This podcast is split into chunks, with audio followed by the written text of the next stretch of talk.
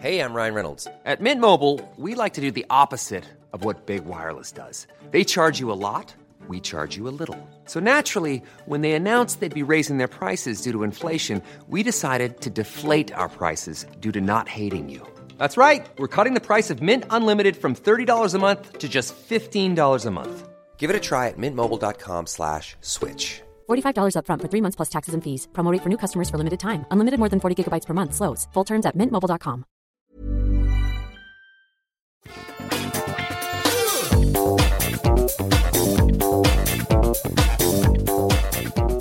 Bonjour à tous et bienvenue dans ce nouvel épisode de Positron, le podcast où je vous parle de deux trucs cool que j'ai bien aimés, que ça soit euh, de la de la série télé, du jeu vidéo, du, du livre, de la musique. Bon, il y a beaucoup de séries télé, mais aujourd'hui, il y a aussi un petit truc à lire, même si c'est lié aux jeux vidéo. Vous allez voir, c'est plutôt cool. Et donc, euh, je suis Patrick, Patrick Béja, ravi de vous retrouver ou de vous rencontrer si je ne vous ai jamais parlé jusqu'ici. Euh, je fais différents podcasts, dont le Rendez-vous Tech et le Rendez-vous Jeu, qui couvrent l'actu tech et l'actu jeu vidéo toutes les semaines.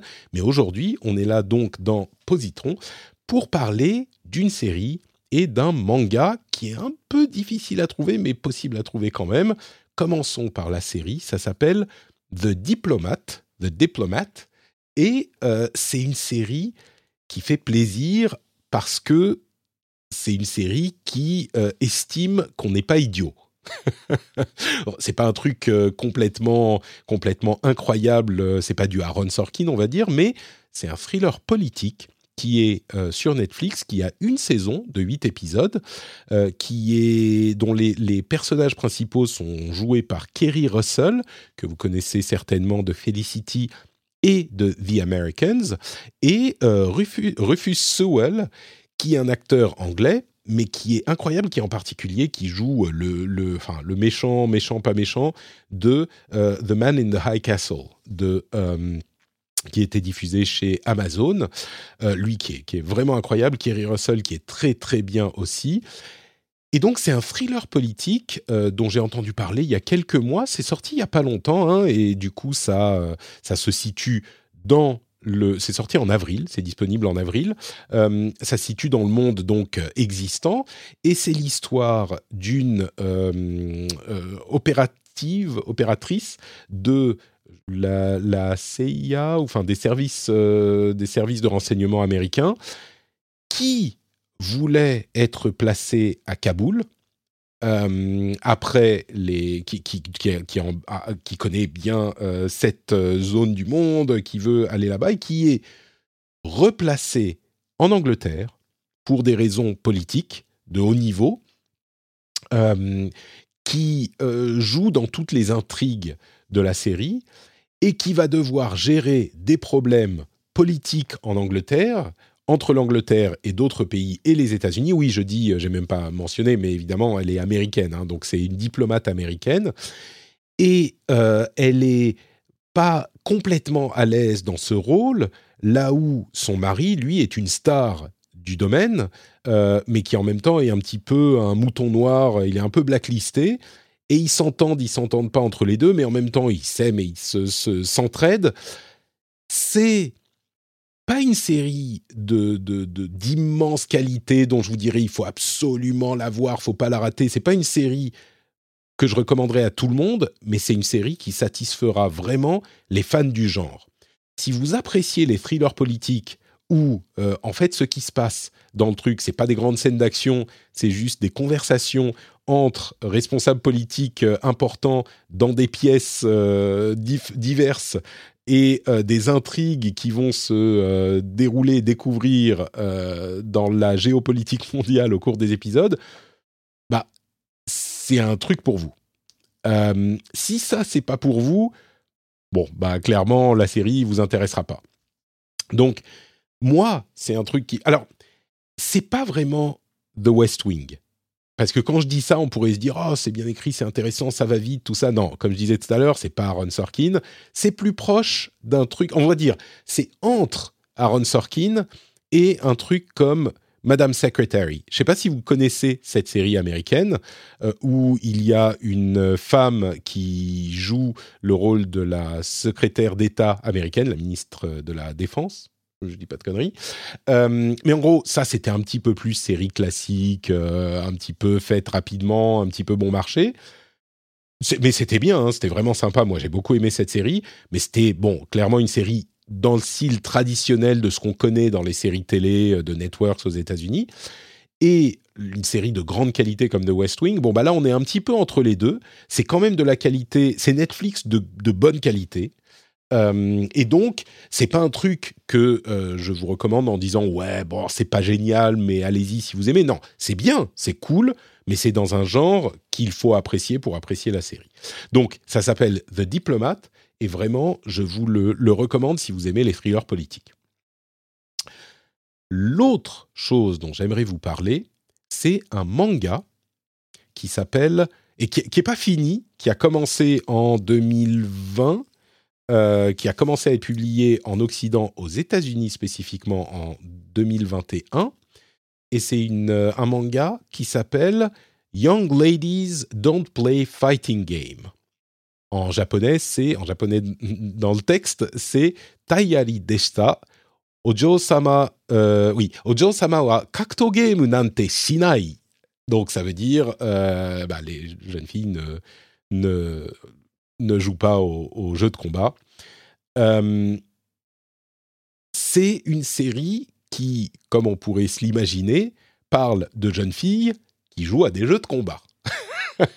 Donc, comme on est en pleine renaissance euh, du jeu de combat, euh, c'est une série qui pourrait parler à certains auditeurs du rendez-vous jeu. Et ça commence. C'est une série qui est clairement un, shonen, donc une série pour jeunes garçons, mais qui est écrite par une femme qui s'appelle Eri Ejima.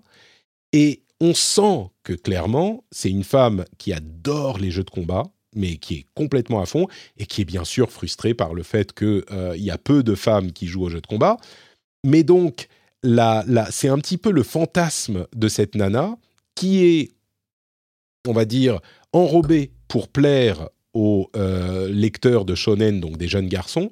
C'est une fille qui va dans un... Une fille qui doit avoir 16 ans, 17 ans, qui va dans un lycée de jeunes filles de, de, proper young ladies, c'est pour ça que ça s'appelle young ladies et pas young girls, c'est les femmes qui apprennent à être des femmes bien posées, avec des bonnes manières, etc., qui va donc dans euh, un lycée pour être sérieuse et, et bien éduquée, qui va trouver une compagnonne de jeux de combat, en fait. Là où c'était censé être le plus loin possible de, toute cette histoire.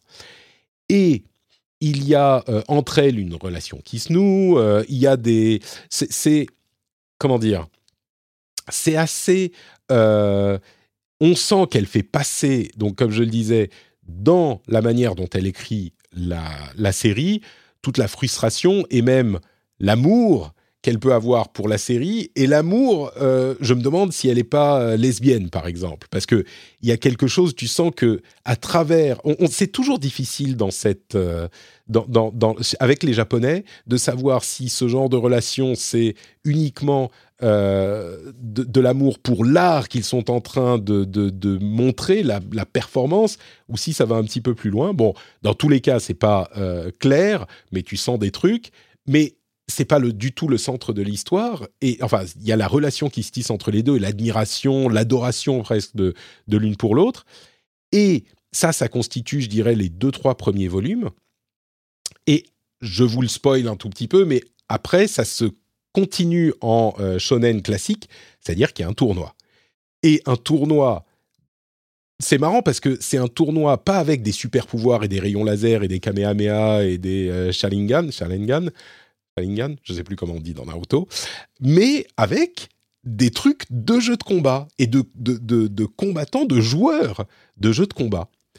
C'est marrant. Là encore, c'est pour les fans. Je pense qu'il faut être fan de jeux de combat et fan de manga, donc ça réduit un petit peu la euh, catégorie. Je pense que si on est juste fan de jeux de combat, ça peut nous plaire.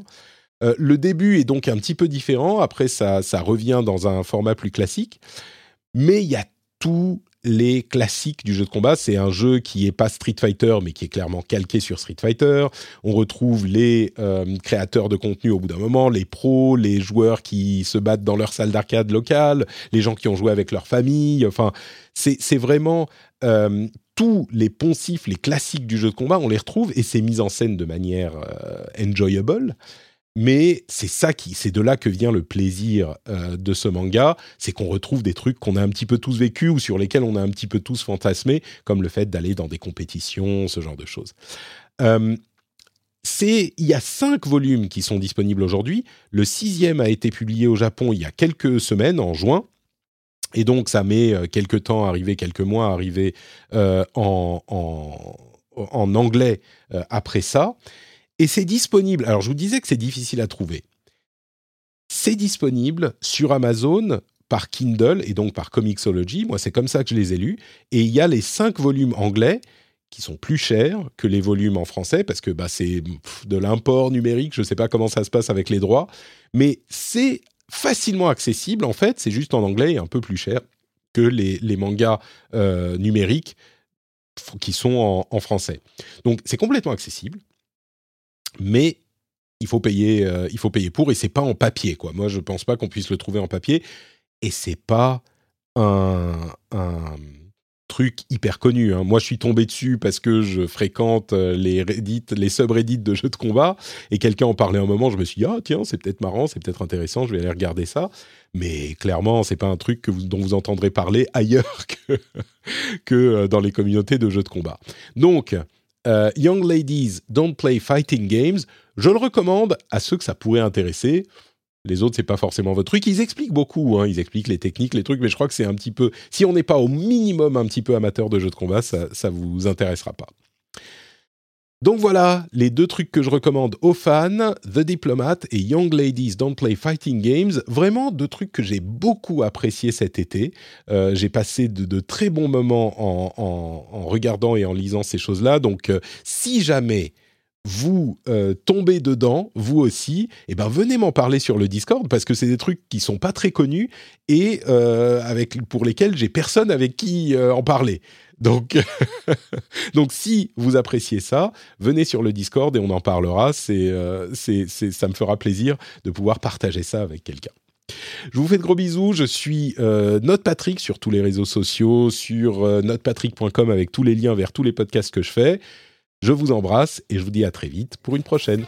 Ciao, ciao.